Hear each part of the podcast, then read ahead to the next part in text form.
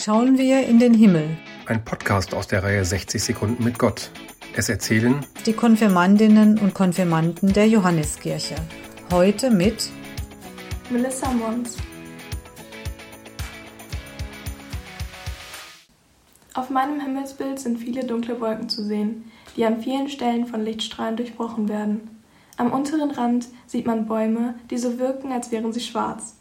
Außerdem kann man links unten in der Ecke das ebenfalls schwarze Dach eines Hauses erkennen. Das Himmelsbild ist sehr dunkel.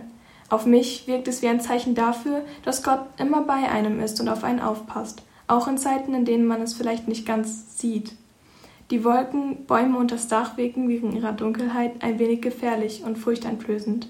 Wenn wir diese Wirkung nun auf Situationen in unserem Leben beziehen, denken wir sogleich an Momente, in denen wir ängstlich, wütend oder traurig sind, oder Szenarien, in denen unsere Lage aussichtslos erscheint. Das Licht, das sehr freundlich und einladend wirkt, ist unser Retter in einer solchen Situation. Und zwar Gott, der jemanden schickt, der uns hilft, oder vielleicht sogar uns selbst den Mut und die Kraft dazu gibt, uns aus dieser unangenehmen Situation zu befreien. Dieses Bild zeigt also, dass egal wie verzwickt die Lage auch scheint, man niemals aufgeben darf. Denn irgendwann wird man es schaffen, sich aus dieser Situation zu befreien. Irgendwann wird jemand helfen. Irgendwann wendet sich alles zum Guten. Im Podcast hörten Sie heute Melissa Mons.